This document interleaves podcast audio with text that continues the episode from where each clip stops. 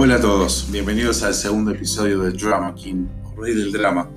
En el día de hoy vamos a tocar un tema muy interesante que tiene bastante gente preocupada, que es la búsqueda laboral, la falta de trabajo. Y si bien es un tema que sí puede traer mucho, puede generar mucho drama en nuestra vida, vamos a intentar desdramatizarlo vamos a intentar dar un enfoque un poco más animado, un poco más positivo, como para que puedan tener herramientas para poder conseguir trabajo o ir a una entrevista laboral y causar una buena impresión. Sin mediar este, más palabras, empezaremos con tips sobre una entrevista laboral, cómo armar un currículum más o menos decente, o sea, eso excluye una hoja de papel A4, y cómo ir vestido una entrevista, sitios web, sitios web de búsqueda laboral, lenguaje corporal, etc.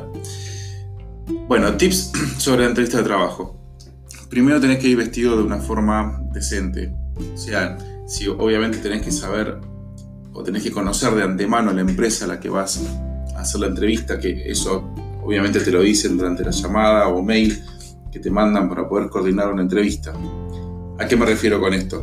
Si vas a entrevistarte, no sé, en un banco, una financiera, una empresa muy importante, ahí sí tenés que ir con traje, corbata, la ropa bien planchada, bien arreglado, bien presentable si vas a entrevistar para una cadena de comida rápida, no, ahí con un jean, una camisa, un saquito o a veces si, saco, un uso prolijo, alcanza. ¿ok? Por supuesto, no ir de zapatillas.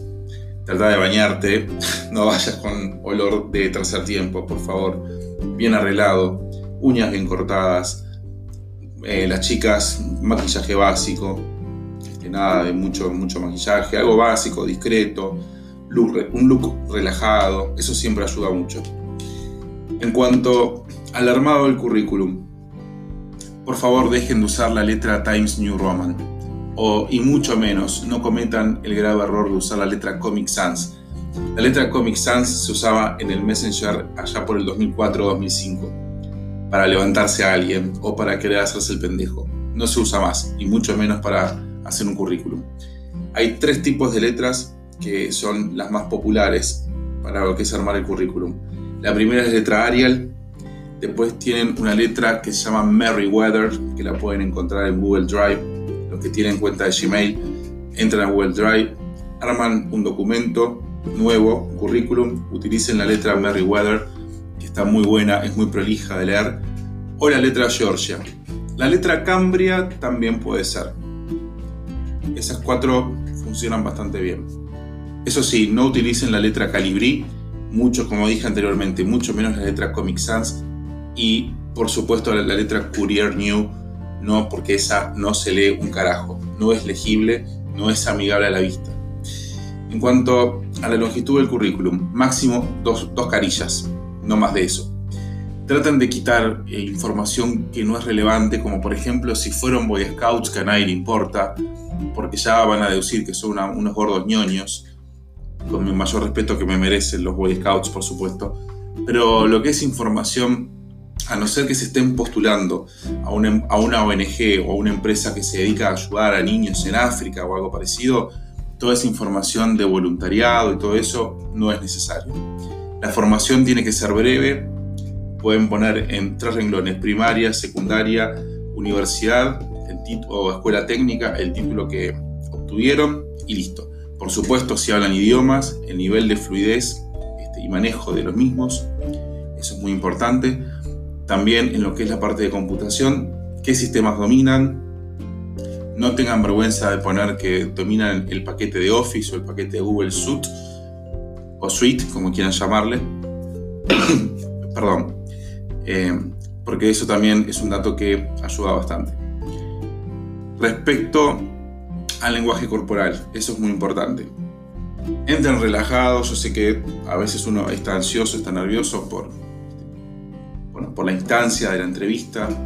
Lleguen antes, por favor, 10-15 minutos antes es lo aceptable. Si llegan 20 minutos, media hora antes, no pasa nada. A veces es mejor llegar antes que llegar eh, o en hora o atrasado. Lenguaje corporal tranquilo, Siéntense bien cómodos en la silla, manos sobre la mesa, muy importante, pueden estar una sobre la otra o, en, cruzadas. Traten de no gesticular mucho, porque eso denota que están nerviosos y a veces es molesto para el entrevistador que estén gesticulando demasiado. Contacto, eh, eye contact, como se dice en inglés. O sea, miren a los ojos al entrevistador. Tómense unos segundos para responder las preguntas, en caso que haya una pregunta que tome de sorpresa. Hay muchas preguntas que a veces pueden ser un poco engañosas, en las cuales dicen, ¿por qué querés este trabajo? ¿O cómo te ves de acá a cinco años? ¿Por qué crees que debemos contratarte? Esas preguntas son en las que ustedes pueden sobresalir y pueden venderse a sí mismos. Sobre todo en la pregunta en las cuales le dicen, ¿por qué pensás que puedes ser un buen candidato para este empleo?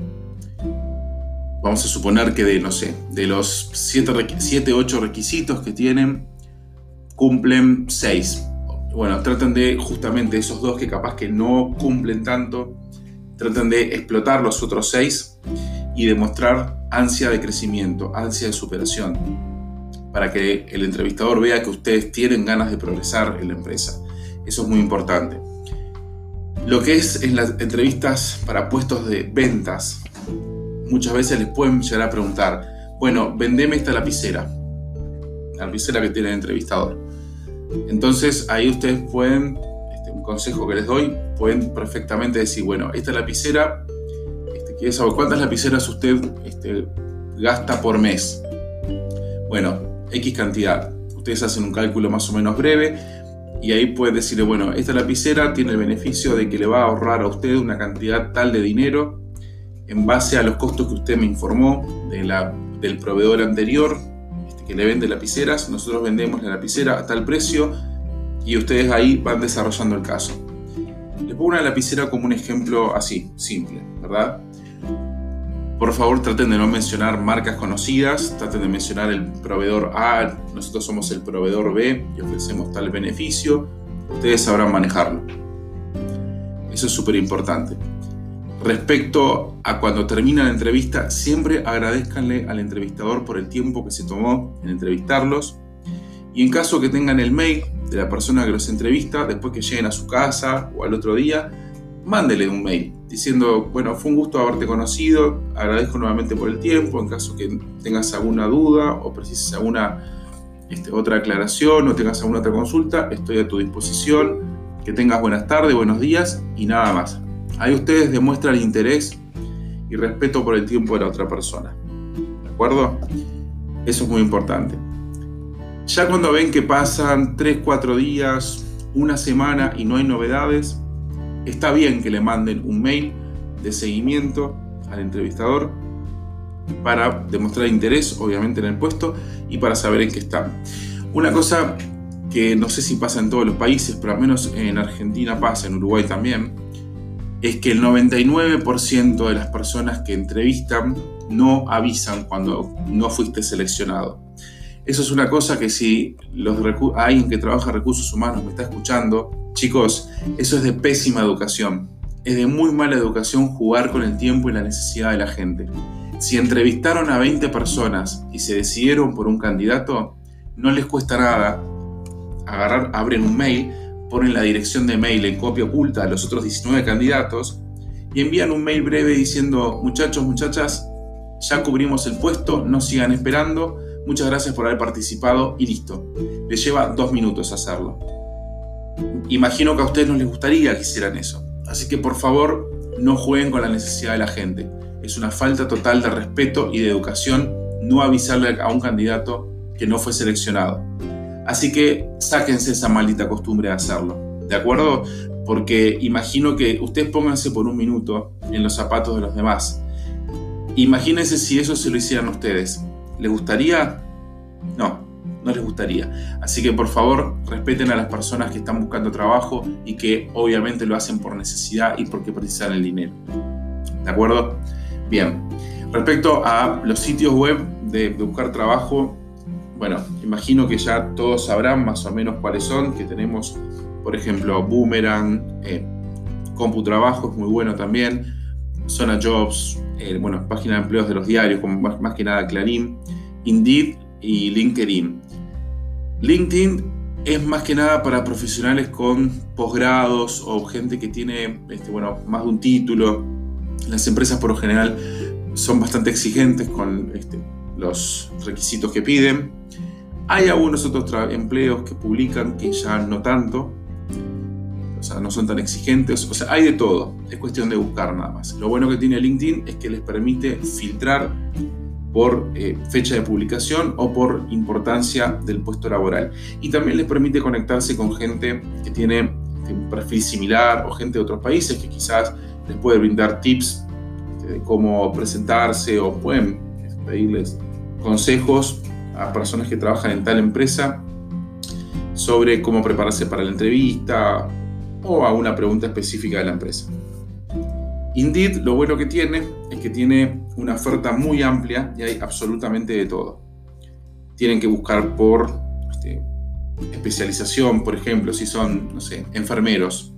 Se puede buscar por enfermería, doctor, ingeniero, maestro, personal de limpieza, etcétera, etcétera. Tiene bastantes opciones y es sinceramente muy bueno. Después, CompuTrabajo también se puede filtrar, este, lo actualizan bastante seguido.